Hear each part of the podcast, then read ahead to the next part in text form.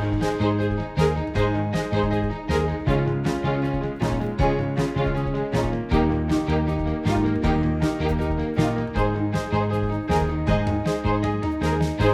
C'est votre émission Regard sur le monde sur Canal M, Vues et Voix. Bonjour Diane. Bonjour Michel. Nous avons une émission très très complète aujourd'hui. Alors qui sont nos invités? Oui, bien sûr, nous avons toujours nos chroniqueurs euh, Claudia Nigrelli qui va nous parler de Birds Box Challenge.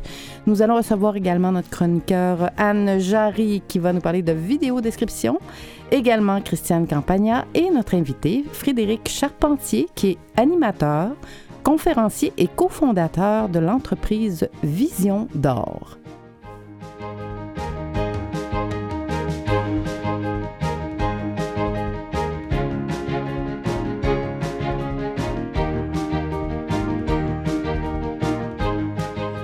Bonjour Christiane, c'est notre rendez-vous hebdomadaire. Oui, Avec bonjour. vos nouvelles, vous fouillez partout, puis vous trouvez toutes sortes de choses. Oui, et euh, tout d'abord, je voulais faire un retour sur une nouvelle que je vous avais lue il y a deux semaines, je crois. Je vous avais, on avait appris l'existence du prix Marius, qui récompense en France l'audio description d'un film Oui. euh, euh, choisi parmi les films qui sont en nomination pour les Césars. La cérémonie des Marius a eu lieu et c'est le film Pupille. euh, une, une audio description écrite par Dune Cherville qui a gagné le prix. Et j'en profite pour vous inviter à écouter l'épisode de Accès libre avec Luc Fortin de lundi, puisqu'il recevait euh, Sylvie Ganche en entrevue de la Confédération française pour la promotion sociale des aveugles et amblyopes, puisque euh, ce sont eux euh, qui ont pris l'initiative de ce prix. Alors, ils nous parlent un petit peu de l'historique et de pourquoi ils font ce prix. Et- Et, euh, je me souviens qu'on avait parlé que ce serait une bonne idée qu'on ait ce genre de prix au Québec. Oui, et on en a parlé aussi à l'émission avec Oui. Luc Fortin. Bon. Alors, on se part euh, une page Facebook, une pétition, quelque chose. on veut ces prix lors des prochains prix de cinéma au Québec. Maintenant, je vais vous parler, euh, c'est le site leséchos.fr qui nous parle de comment l'intelligence artificielle va révolutionner la vie des malvoyants. Grâce au progrès de l'intelligence artificielle. Bon, ils vont fort avec le terme intelligence artificielle. En fait, c'est un article qui nous parle des assistants vocaux. Mais bon, on les aurait peut-être pas cru possible il y a 10-15 ans, ces assistants vocaux-là. Euh, ça, ça nous montre comment ils leur permettent euh, de... Bon, éventuellement, ça va aller encore plus loin et permettre de mieux percevoir l'environnement et de communiquer plus facilement. Mais on souligne surtout dans cet article-là que les assistants vocaux sont en phase de devenir un outil essentiel. On interviewe tout d'abord M. Christian Lenné qui lui, qui lui dit que ça ouvre de- des, des opportunités parce qu'on est à égalité avec les voyants devant Google Home. Il peut acheter des billets de train via son enceinte, consulter son agenda. Il hésite encore sur la marque pour son thermostat connecté, mais ça s'en vient. Il attend avec impatience les nouvelles applications comme le four micro-ondes équipé d'un assistant vocal. Euh, Amazon a annoncé ça. Euh, chez lui, il commande sa télévision Samsung avec la voix, mais elle n'est pas encore reliée à son Google Home. Euh, il, espère avoir des plaques à induction, une balance de cuisine, avoir une maison connectée pour lui, c'est vraiment quelque chose de plus pratique. Il y a aussi Fernando Pinto da Silva, qui est responsable numérique à la Fédération des aveugles de France, qui espère quant à lui pouvoir euh, brancher des ampoules à son assistant vocal.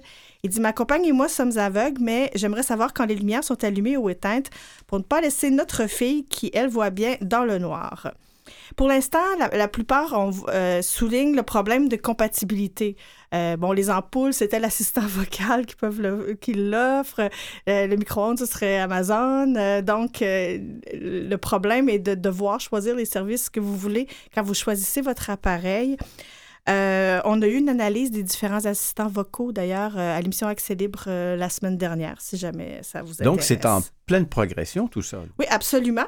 Puis euh, notre ami Luc Fortin vient de s'en procurer un, alors on pourra lui demander des nouvelles de comment ça se passe pour lui.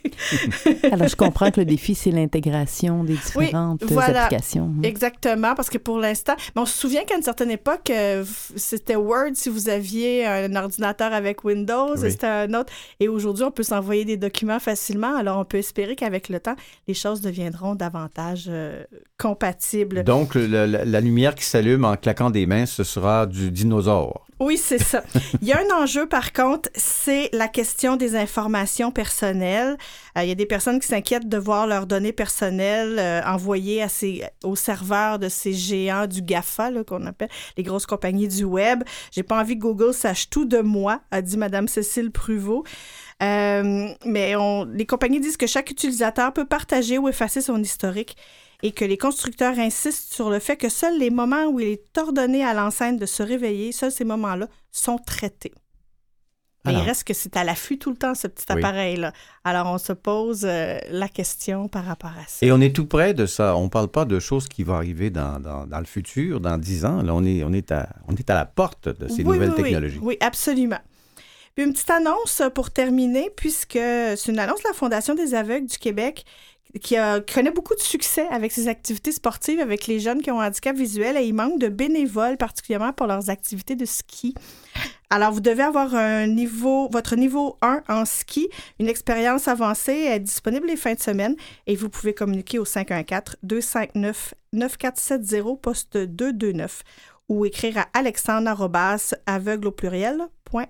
Et pour ceux qui ne le savent pas, effectivement, des personnes non-voyantes font du ski. Il y a une Ah oui. façon de le faire Oui, oui, avec des personnes voyantes qui communiquent avec eux hein, par euh, radio ou quelque chose du genre. Là. Euh, le ski est un sport adapté à beaucoup de types de handicaps différents. C'est un sport très populaire dans les parasports. Merci beaucoup, madame. Je vous en prie. Bonne semaine.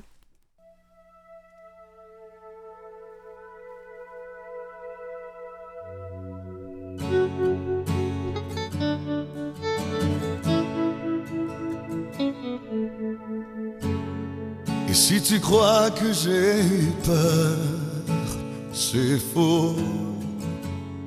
Je donne des vacances à mon cœur, un peu de repos. Et si tu crois que j'ai eu tort, attends. Respire un peu le souffle d'or qui me pousse en avant. Fais comme si j'avais pris la mer. J'ai sorti la grande voile et j'ai glissé sous le vent. Fais comme si je quittais la terre. J'ai trouvé mon étoile, je l'ai suivi un instant. Et si tu crois que c'est fini,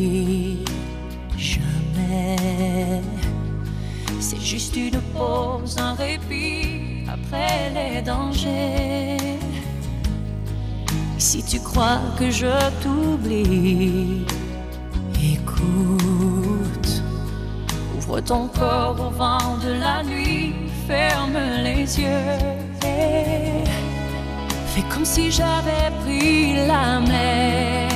J'ai sorti la grand voile j'ai glissé sous le vent. Si je quittais la terre.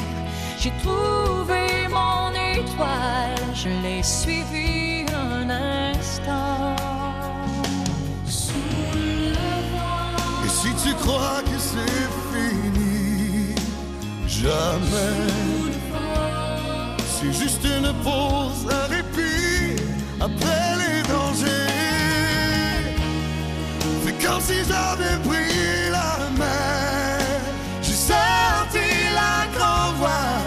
j'ai glissé sous le vent. C'est comme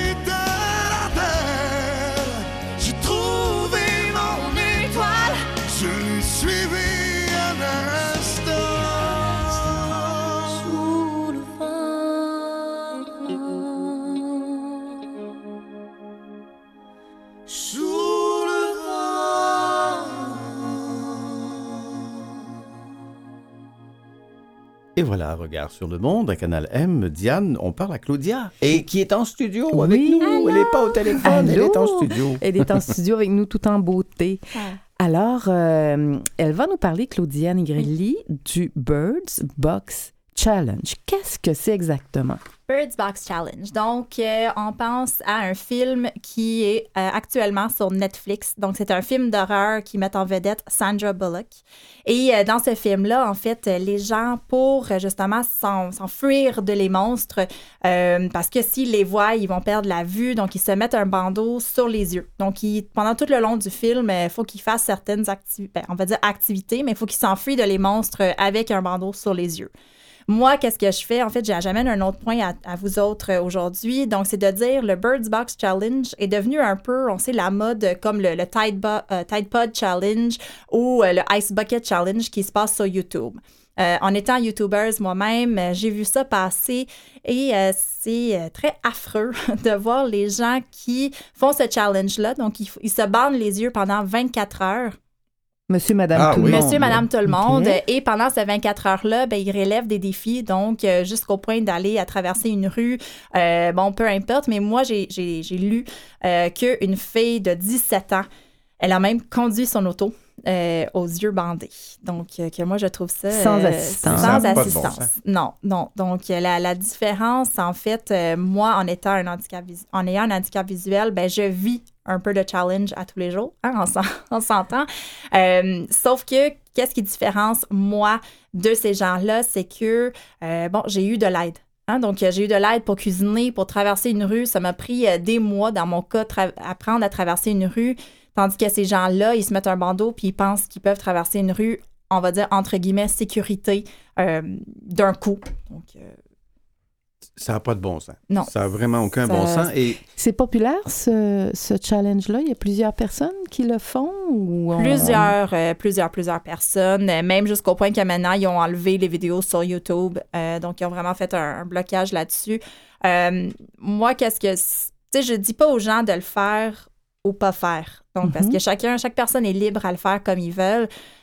moi, la seule chose, c'est de vraiment voir et de le faire en toute sécurité. C'est vraiment là l'emphase que, j'aime mettre dessus. Quand on parle de n'importe quel challenge, dans ce, dans ce coin-là, on parle d'un challenge où est-ce qu'on se bande les yeux. Donc, c'est le fun parce que les gens, euh, bon, ils apprennent un peu c'est quoi la non-voyance. Fait que tant mieux parce qu'ils ils vivent un peu ma réalité pour quelques instants. Puis à la fin, ben, ils sont peut-être, on va espérer, plus sensibles aux gens qui ont des, la non-voyance ou sont atteints, atteints d'une maladie euh, qui peut aller jusqu'à la cécité.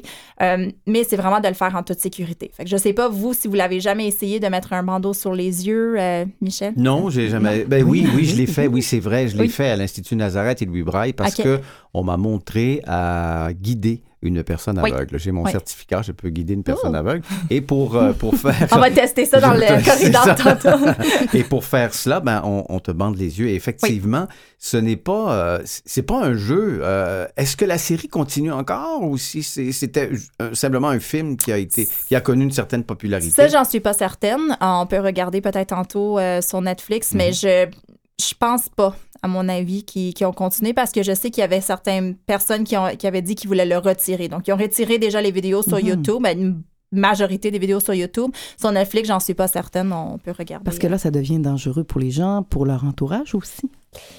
C'est certain, c'est certain. Comme moi, en fait, quand je vais dans, chez quelqu'un, la personne va toujours paniquer, va dire, oh mon Dieu, je dois comme refaire toute la décoration chez nous. C'est pas du tout la, la situation. Juste à faire attention, donc à me guider. Normalement, les, les, gens comme moi qui vivent avec un handicap visuel, ben on est confrontés au changement, à l'adaptabilité et tout ça. Donc, quand on rentre chez vous, quand, nous, on fait, comme j'ai dit, on fait le challenge tout le temps. Donc, on demande tout simplement d'enlever peut-être les choses qui traînent à terre. Le reste, ben, que ce soit les meubles et tout ça, on demande, ça serait le fun de faire la, décoration tout le temps. Euh, mais on va, on va contourner les meubles le plus possible. Mais c'est certain qu'en restant à la maison, c'est un peu plus sécuritaire. Je, je me promène promènerais pas toute seule dehors dans un nouveau euh, secteur pour la première fois. C'est même, même pas moi, je le ferais en, apprenant les. On fait toujours des petits cours d'orientation mobilité, un peu au moins pour savoir où est-ce qu'on est rendu. Euh, mais si on veut aller dans un autre, un autre coin, mais si on parle de la technologie, Christiane a fait une chronique tantôt. Euh, pour nous, ben, il y a plein d'applications qu'on peut utiliser aujourd'hui. Donc, il y a le si je, si je pense à- au Blind Square, Blind Square, c'est quelque chose qui va nous dire qu'est-ce qui se passe autour de nous. Donc, c'est un système GPS euh, un peu plus euh, approfondi pour les gens non-voyants. Alors, qu'est-ce que ça fait, le Blind Square? Blind- Ça, vous, ça vous indique des choses? On oui, vous donc, on euh, vous- oui, donc c'est vraiment on a un écouteur, un écouteur dans notre oreille ou un téléphone euh, sur speaker, haut-parleur, qui va nous dire qu'est-ce qui se trouve autour de nous. Donc, même en étant non-voyant, on est toujours en sécurité. Donc, c'est rare que je vais arriver dans un nouveau secteur et traverser une rue toute seule. Euh, oui, je vais le faire, euh, mais toujours en restant en sécurité. Donc, je vais regarder avant s'il y a quelqu'un autour de moi qui peut m'aider. Ça, c'est moi personnellement. Ça veut pas dire que tous les gens non-voyants sont comme ça, Euh, mais moi, je prends vraiment les précautions nécessaires pour être toujours en sécurité. Donc, si les gens, on revient au challenge, pour finir, si les gens veulent faire le challenge, je peux pas leur dire de le faire ou de le pas faire, mais c'est de vraiment regarder ça puis dire est-ce que ça vaut la peine de mettre ma vie en danger? Exact. Et si les gens décident de le faire, mais de le faire accompagné, au moins qu'il y ait, quelqu'un, que ça soit fait en, en toute sécurité. Tout à fait. Claudia, merci beaucoup. Et vous Merci. restez avec Oui. nous parce que on- on- vous allez être avec nous pour l'entrevue qu'on va faire tout à l'heure avec euh, M. Frédéric Charpentier, qui est de Vision d'Or. Oui.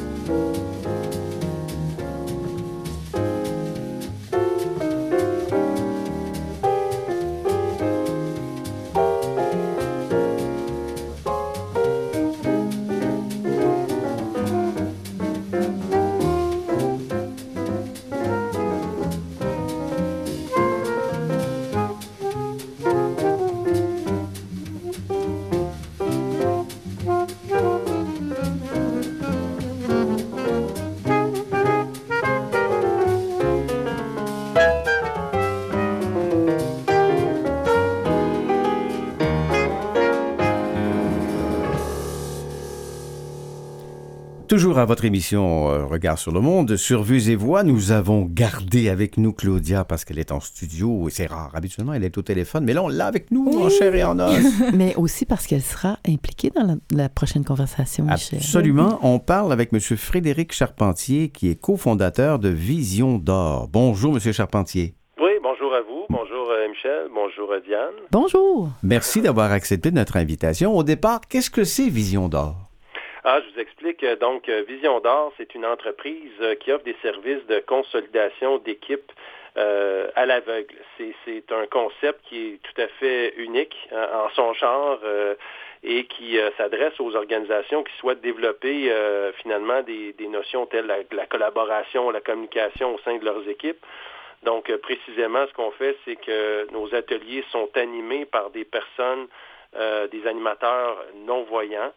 Et donc, ces animateurs-là sont appelés à diriger des, euh, sessions auprès de groupes euh, qui relèvent des défis à l'aveugle.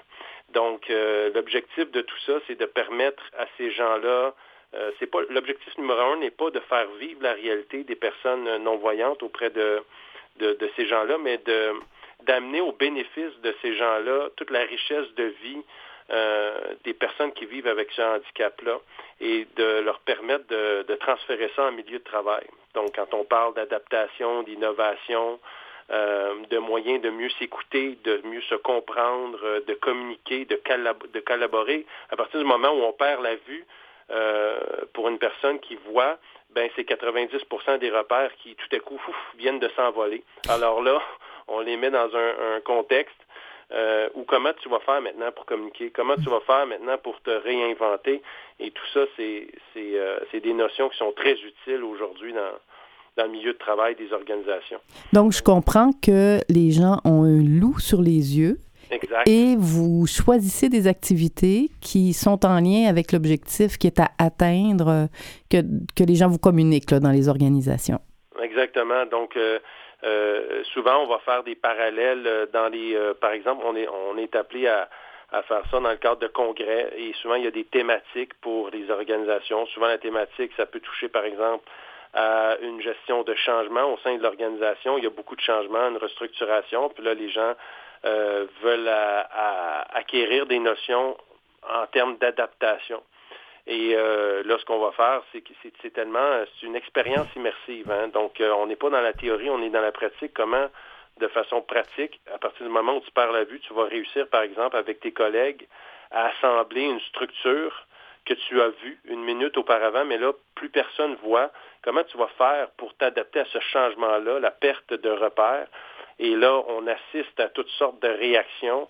Et suite à cette activité-là, euh, il y a un débrief, il y a une rétroaction, c'est-à-dire que là, on pose des questions, qu'est-ce que vous avez vécu là-dedans? Qu'est-ce qui a bien fonctionné, moins bien fonctionné? Et ça, c'est l'animateur euh, qui a été formé pour ça, qui, qui est une personne euh, qui vit avec le handicap visuel, qui pose ces questions-là et qui est en mesure même de faire des parallèles avec elle, ce qu'elle vit au quotidien. Donc, ça devient très, très riche et, euh, et palpable. On peut faire euh, des parallèles intéressants comme individu autant qu'entreprise. euh.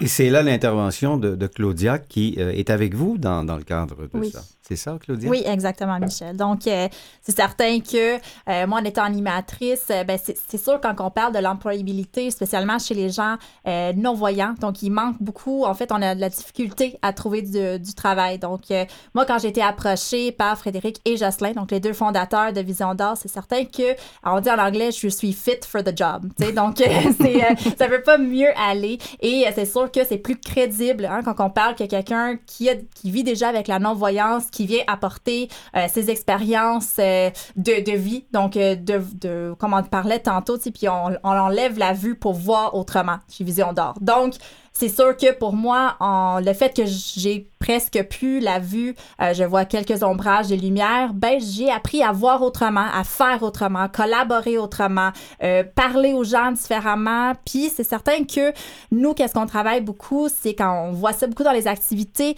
quand les gens ils disent, euh, ben euh, euh, c'est juste ici. Ouais, mais ici, quand on a six personnes qui voient pas, c'est quoi ici? Donc, faut vraiment. C'est un détail. Euh, hein, oui, donc, vraiment euh, de dire à gauche, à droite, en haut, en bas, euh, tu sais, le, le, quand, spécialement quand je pense à la structure, donc faut bâtir la structure. Donc, vous avez un tuyau, parce que nous, on utilise beaucoup des tuyaux de, de plomberie. Donc, euh, le tuyau, il est, il est long. Oui, mais il est long comment?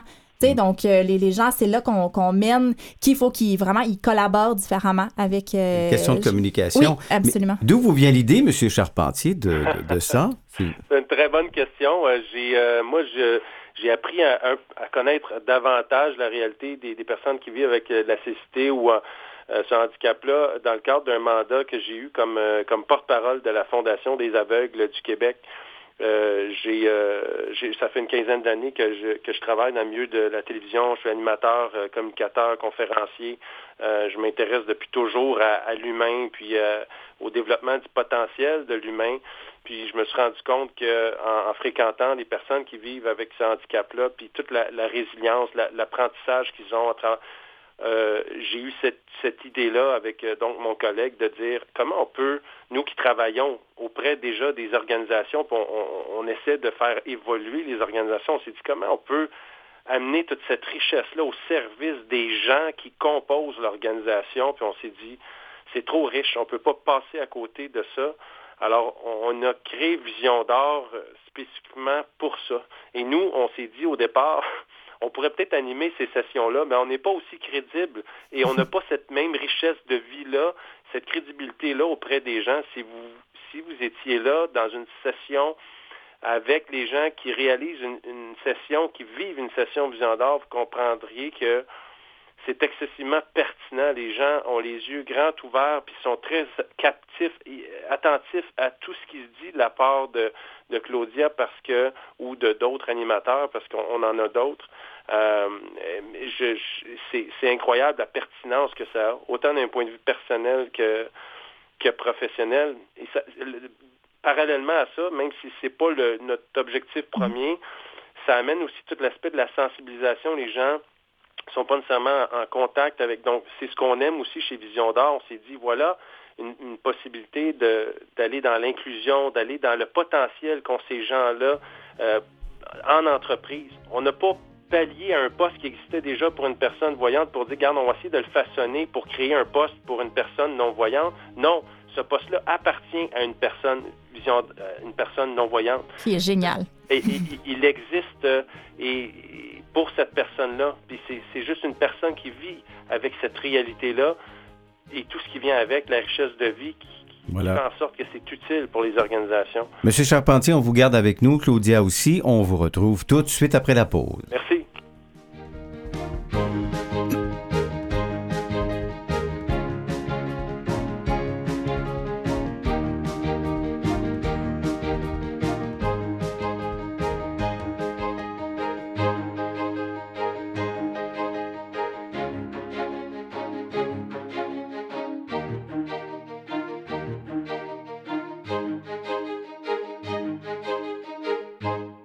Vous écoutez Regard sur le monde. On est de retour avec euh, Monsieur Frédéric Charpentier et Claudia Nigrelli. On parle de Vision d'or. Oui, Monsieur Charpentier, concrètement, ça, ça a l'air de quoi les exercices que vous faites et ça répond à quel objectif précisément? Euh, bon, d'accord. Un atelier de vision d'art, euh, euh, ça peut euh, ça peut être adressé à, à un nombre de 5 à 500 participants. Il n'y a pas de, de, nombre limite euh, tant que ça. Ça peut durer une heure et demie, par exemple, euh, jusqu'à deux heures et demie. Euh, dans un atelier vision d'art, il y a dans un atelier d'une heure trente, il y a trois activités, trois défis, si vous voulez, dans lesquels on invite les gens à avoir un loup puis à, surmonter, si vous voulez, cet exercice-là, à vivre l'activité à l'aveugle.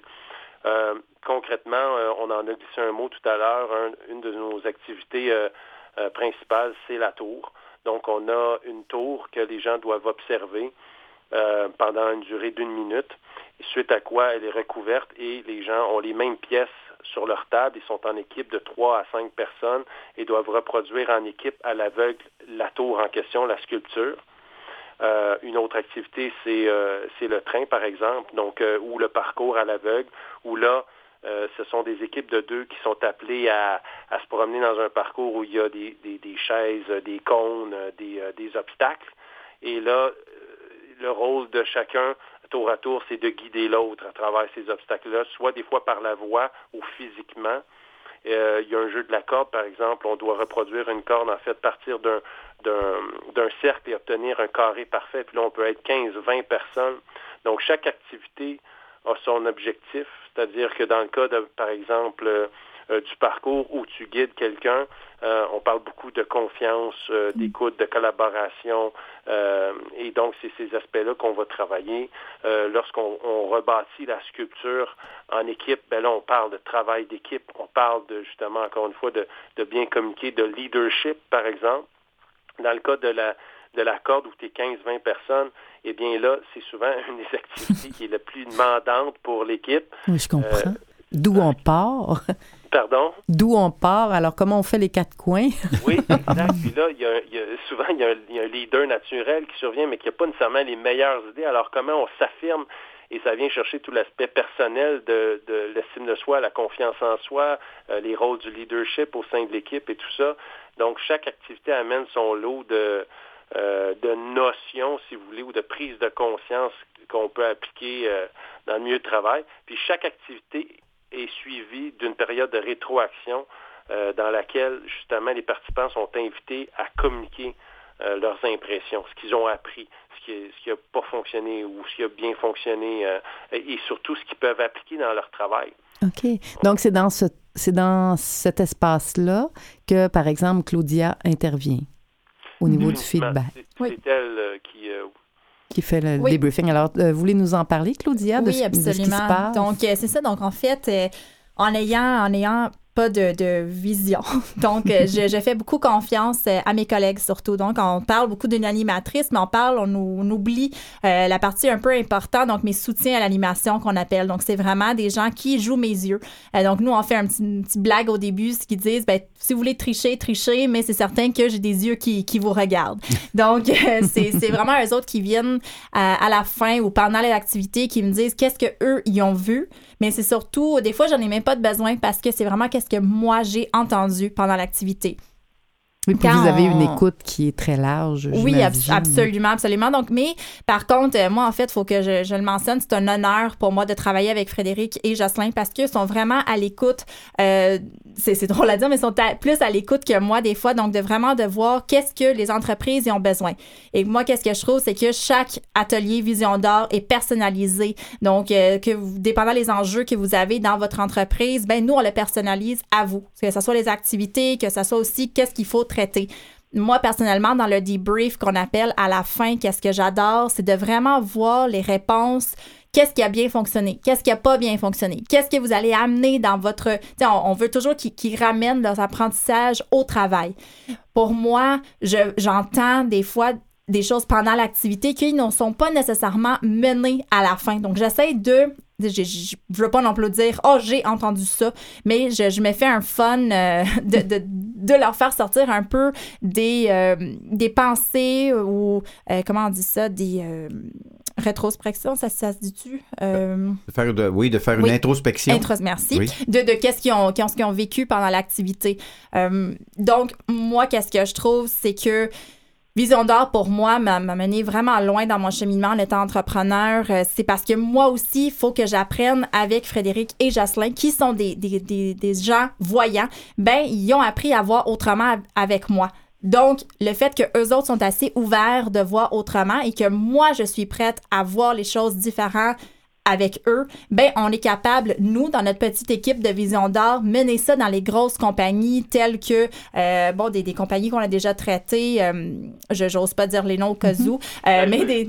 Je peux y aller. Je peux y aller, parfait. Donc, on a travaillé beaucoup avec La Capitale, AgroPur, Jeffo Nutrition. Donc, c'est vraiment des grosses entreprises où est-ce qu'on a vraiment, s'est amusé avec eux parce que c'est rare que on est capable de tenir la main de notre patron. Hein? Donc, c'est rare qu'on fait ça, mais quand on a les yeux bandés, on n'a pas le choix. faut qu'on fonctionne différemment. Donc, ça, pour moi, ça m'a fait voir que, garde, vive ma réalité, ce n'est pas le but, je pense Frédéric l'a mentionné tantôt, ce n'est pas le but de Vision d'or. Oui, parfait, ils, ont les yeux bandés, ils sont plus sensibles, mais c'est sûr que ça, c'est l'apprentissage, moi, qui est le plus important. Donc, on vous a enlevé la vue, 90% des informations rentrent par la vue.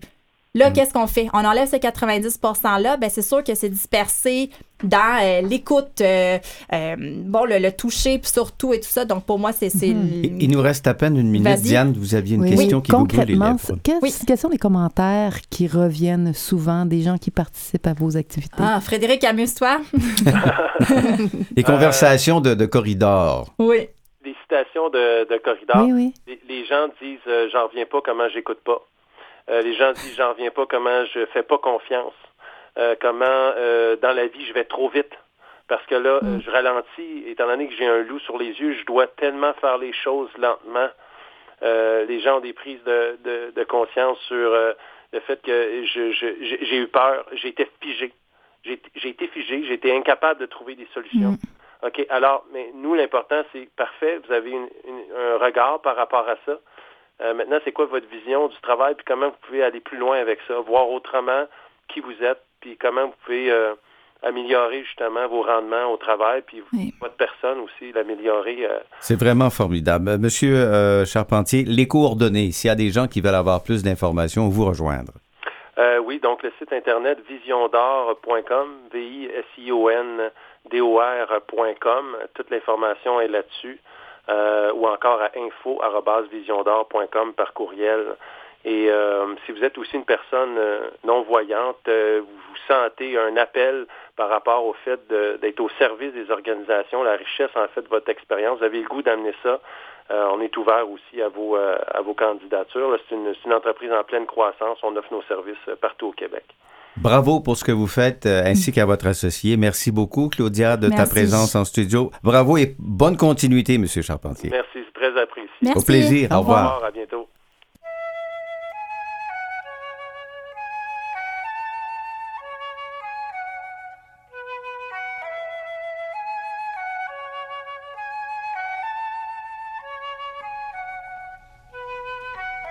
J'ai souvenir encore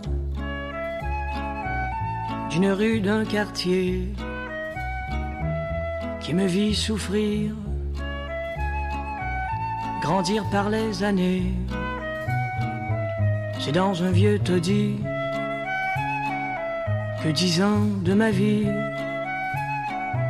j'apprenais à mentir. Pourquoi vieillir?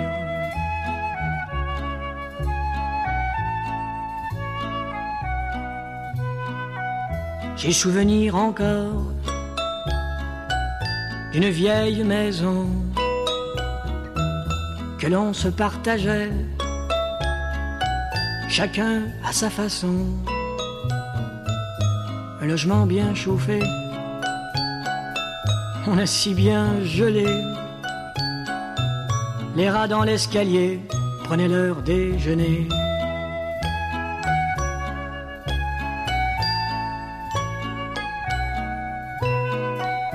J'ai souvenir encore de quatre jeunes garçons qui avaient grand plaisir à jouer les fanfarons. Les garçons de mon âge avaient pour voisinage Robineux, du Vigé, putain de la Saint-Laurent.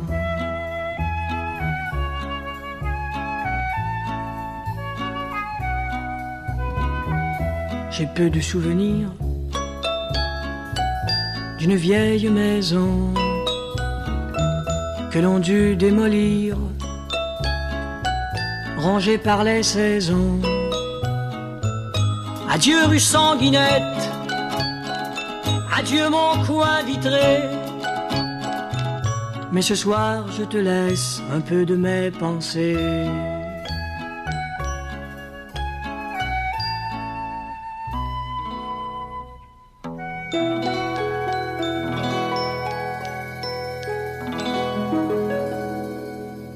Et c'est notre volet recherche maintenant à l'émission Regard sur le monde, une émission qui est dédiée, bien entendu, avec euh, à tout ce qui se fait en termes de déficience visuelle et tout ça. Et on a le bonheur d'avoir Madame Anne Jarry, professeure agrégée de l'École d'autométrie de l'Université de Montréal. Bonjour, Madame Jarry. Bonjour, bonjour Michel. Bonjour. La semaine dernière, on a parlé de vidéo description. On, on aimerait poursuivre un peu là-dessus parce que euh, il y a plusieurs types de, de, de, vidéos ou de descriptions? Effectivement, il y, a, plusieurs types de vidéos descriptions, puis il y a toute une, logique intéressante à, comprendre parce que on rêve tous d'avoir euh, un jour un œil bionique comme comme l'homme de 6 millions de dollars lorsqu'on était jeune et, de recréer quelque chose qui nous permettrait de redonner la vue à quelqu'un qui ne voit pas. Et puis, on, on, est en 2019 à l'étape où on essaie toutes sortes de choses, dont la description de l'image à l'écran, qui est une chose, mais on parlera d'intelligence artificielle un peu plus tard dans d'autres chroniques par la suite. Mais je voulais qu'on regarde un peu ce que les chercheurs font depuis quelques années pour améliorer la vidéodescription.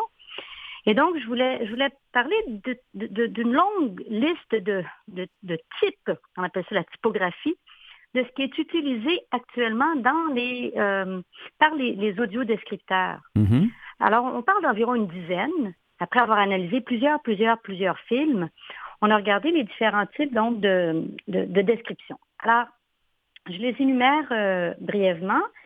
Alors, on a euh, les lieux où se trouve la personne. On a la personne elle-même, qui est, qui est à l'écran. Michel, Anne, Diane, qui, qui est là? Euh, on a le rôle qu'il joue. Est-ce qu'on est des policiers, infirmières, etc., etc. il y a le générique au début ou l'image avec des textes qui nous disent qu'on est en 1942 ou en 1984 ou avant, après, pendant. Donc, il y a de l'information générique et, et textuelle sur l'image. on a aussi tous les habillements, on a le décor, on a la mise en scène. Est-ce qu'on a fait un gros plan ou un petit plan? Est-ce que est-ce qu'on a choisi de vieillir un, comédien parce que est-ce qu'on l'a fait en, Grécie? C'est beaucoup de détails qu'on pense pas vraiment. Hein? Écoutez, c'est ça, en fait, c'est ça faire de la recherche. Alors, la liste est très, très longue. Et qu'est-ce qui fait qu'on veut aller voir un film ou écouter une émission? Mais ben, c'est justement pour, pouvoir déclencher une émotion. déclencher une émotion de peur, de plaisir, euh, de, complicité, de, se tenir sur la chaise parce que c'est un film d'action, un thriller, le, fait d'avoir peur parce que c'est The Bird puis on, est, on, est, on, a, peur, euh, ou, pleurer parce que parce que c'est parce que c'est émouvant. Ou, pourquoi on va choisir un film? Parce qu'on aime un comédien, mais parce qu'on aime ce comédien, ce comédien-là dans ce film-là, puis comment on l'a modifié avec un, un, un univers différent pour ce film. Alors, tout ça pour dire que d'ajouter donc une description à l'image, c'est tout un travail. Et donc, la recherche qu'on a fait avec le crime, l'école d'optométrie et l'école de bibliothéconomie, qui s'intéresse justement à cette typographie d'éléments, eh on en est venu à faire une espèce de résumé d'environ une, une dizaine d'éléments clés qui sont utilisés pour décrire une scène ou une image, un film. Et on a regardé avec le crime, en fait c'est le crime qui a fait ça, c'est toute la propriété intellectuelle appartient au crime. Ensuite, c'est de regarder comment on peut automatiser certaines descriptions par un logiciel qu'ils ont développé.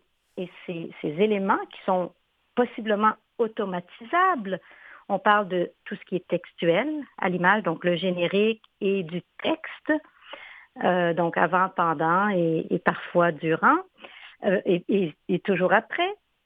Euh, les personnages, donc on, regarde qui sont les personnages, puis souvent on a des, acteurs principaux qui reviennent souvent. Alors une fois qu'on a pris des, des, photos, si on veut, de qui sont les personnages, on les rentre dans la machine.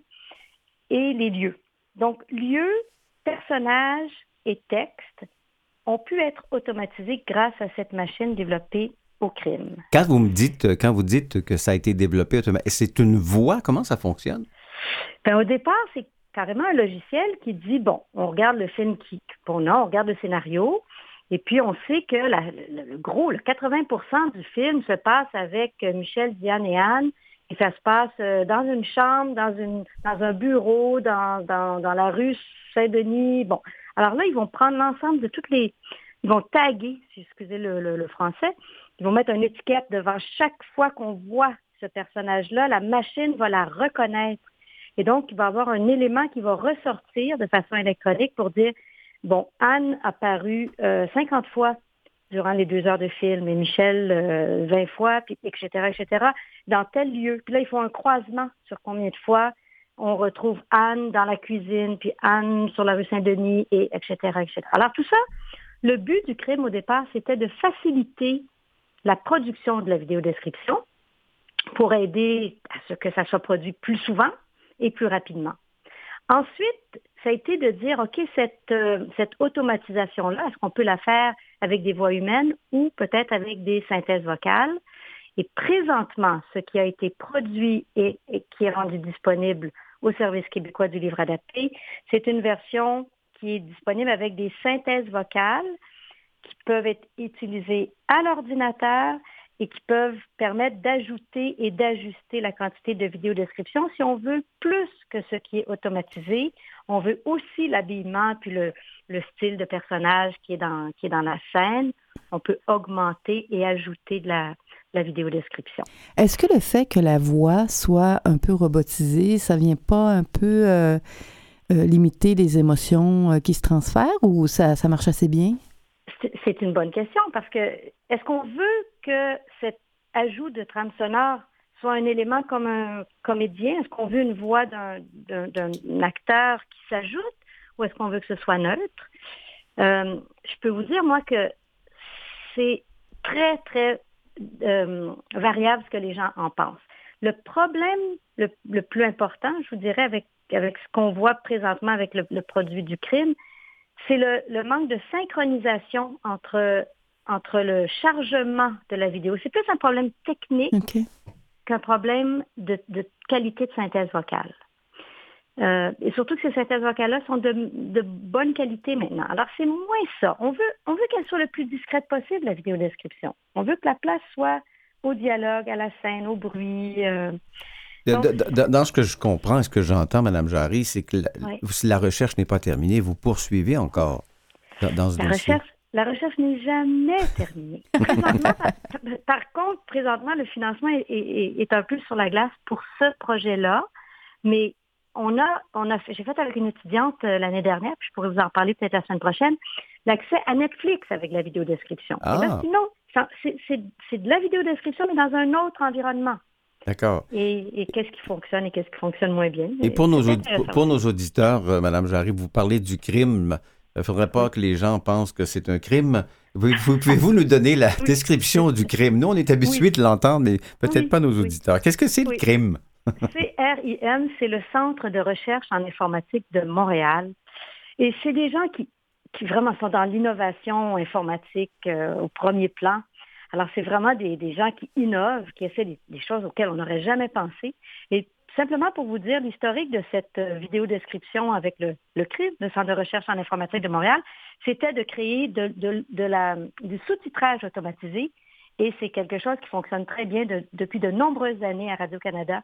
C'est le sous-titrage du crime qui est utilisé pour décrire tout ce qui est en direct euh, Formidable. à la télévision. Madame Jarry, merci infiniment. On se reparle Au la semaine prochaine. Au Au revoir. revoir. À bientôt. Au revoir.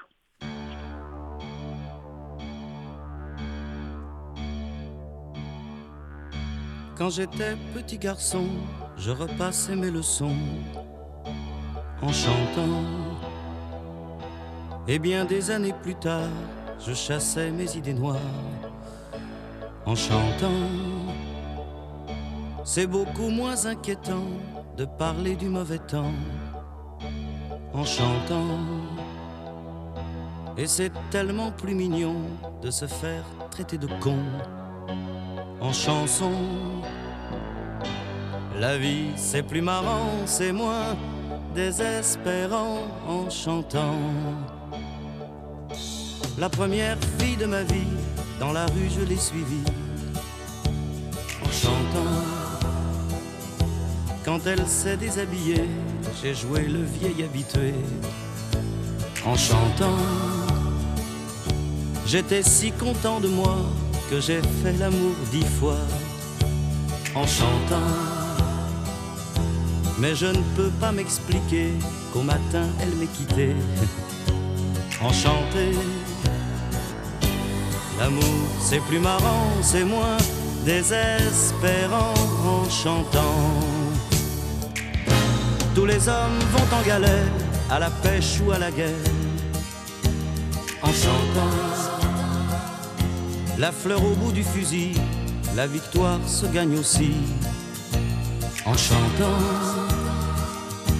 On ne parle à Jéhovah à Jupiter, à Bouddha, qu'en chantant, quelles que soient nos opinions, on fait sa révolution en chanson. Le monde est plus marrant, c'est moins désespérant en chantant.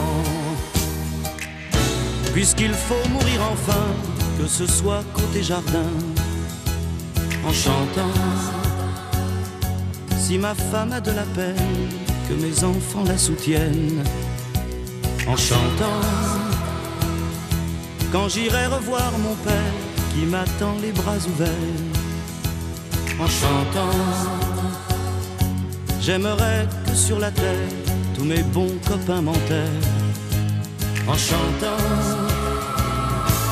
La mort, c'est plus marrant, c'est moins désespérant en chantant. Quand j'étais petit garçon, je repassais mes leçons en chantant. Et bien des années plus tard, je chassais mes idées noires en chantant. C'est beaucoup moins inquiétant de parler du mauvais temps en chantant.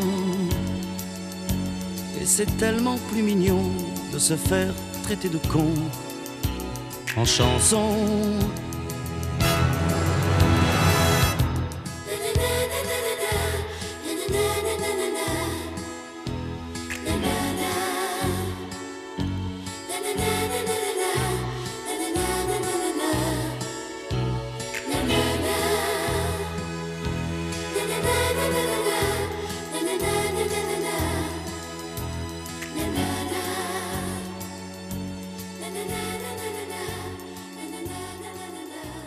On est déjà dans les dernières minutes, Diane, de notre édition d'aujourd'hui de Regard sur le monde et c'est nos petites nouvelles. Oui, une très, très belle petite nouvelle, Michel. La ferme à la canne blanche, le projet de vie d'un couple non-voyant. Ben oui, ils ne voient pas, mais leur handicap est loin d'être un frein. Daniel Bonin et Marie Sauvé se lancent dans la production d'œufs de canne à Stoucley-Sud. L'entreprise baptisée à la canne blanche, C-A-N-N-E, jeu de mots volontaire, et en dit long sur la détermination des deux entrepreneurs. Daniel et Marise, atteints de maladies oculaires dégénératives, ont progressivement perdu la vue à partir de l'âge de 20 ans. Ces jours-ci, ils complètent le futur abri de 3600 pieds carrés où 660 cannes pondeuses de race coureur indien trouveront refuge. Il va y avoir 22 enclos, 30 oiseaux par enclos. Et comme euh, M. Boivin, euh, M. euh, Bonin le dit, euh, pour nous, c'est plus facile. Petit enclos, petit espace, on se perd pas. La toute première canne que le couple a eue était de couleur blanche, d'où le nom de l'entreprise Allait de Soie. Et il mentionne que c'est notre handicap. On a chacun une canne blanche. On trouvait le lien tellement drôle. On aime bien ça, mettre de l'humour dans tout ce qu'on fait. Pour réaliser le projet, le couple a dû convaincre le ministère de l'Agriculture et des prêteurs. Ils ont vraiment défriché le chemin. Il y a M. Jocelyn Sadorge qui s'est joint au duo dans cette aventure. Lorsque les premiers oiseaux sont arrivés, le jeune menuisier a rapidement vu une belle occasion d'affaires. Euh, il s'exprime en disant Daniel et Marie sont des aspirants, des inspirations incroyables. Quand j'ai connu Daniel, il était en train de poser du deep rock pendant que je posais ses escaliers. Je n'avais jamais vu une personne aveugle travailler de ses mains. Alors, le voir aller, il se disait, il n'y a rien qui l'arrête, cet homme-là. Alors, Jocelyn Desforges est devenu, Sadorge, pardon, est devenu euh, futur associé à la Canne Blanche. Pour les personnes non-voyantes, l'employabilité demeure un défi de taille. Alors, bien que Daniel ait étudié en droit et que Marise a une formation en massothérapie, ils n'arrivaient pas à trouver du travail dans leur domaine. Alors, il mentionne, on veut gagner notre vie, on veut s'accomplir, on veut remplir nos semaines, nos journées, être fatigué pour quelque chose le soir. Alors, euh, c'est pour ça que c'est aussi simple que ça. Ils ont décidé de partir cette ferme à la canne blanche. Donc, dès le printemps 2019, les œufs de canne seront vendus dans certains marchés publics. Des épiceries sont aussi intéressées. On a déjà des lettres d'entente avec Epicia, qui sont les, ce qu'on appelle les végétariens dans la région de Sherbrooke, et le Jardin du Mont à Grand Bay pour l'été 2019. Mais au printemps, on sera dans les marchés fermiers. Alors, si vous voyez cette, euh, c'est, cette entreprise à la canne blanche, ce sont des œufs de canne. C'est vraiment une histoire extraordinaire. Et du côté de... Il y a une autre nouvelle, euh, Oui. Diane, concernant Barbie. Barbie en fauteuil roulant, Michel, la marque mise sur la diversité. Oui, pour ses 60 ans, Barbie bouleverse les canons de la beauté et cette nouvelle enflamme la toile. Mattel lance une Barbie en fauteuil roulant et une autre avec une prothèse de jambe amovible. En 1998, l'entreprise avait déjà tenté l'expérience de la diversité en créant Becky, une amie de Barbie, en fauteuil roulant. Sa sortie avait d'ailleurs provoqué un tollé car son fauteuil était trop large pour entrer dans la maison de poupée de Barbie. Alors, 21 ans plus tard, le fabricant de jouets décide enfin de métamorphoser sa poupée emblématique. Donc, on sait que Lego, Playmobil, depuis plusieurs années, les multinationales du jouet s'ouvrent à la diversité. La collection Fash- Fashionitas de Barbie est ainsi pu euh, défiler. On a vu défiler des brunes, des rondes, des métisses avec des dreadlocks, des cheveux crépus ou encore des, des tresses. Alors l'image de la blonde impeccable, mince, valide et toujours en, en forme commence peu à peu à se dissiper. Alors depuis des années, elle a évolué pour refléter le monde qui entoure les filles. Je trouve que c'est une excellente idée, Diane. Alors voilà, c'était notre émission Regard sur le monde pour cette semaine. Merci à Maurice Bolduc, merci à nos collaborateurs habituels. Bonne semaine, mesdames, messieurs.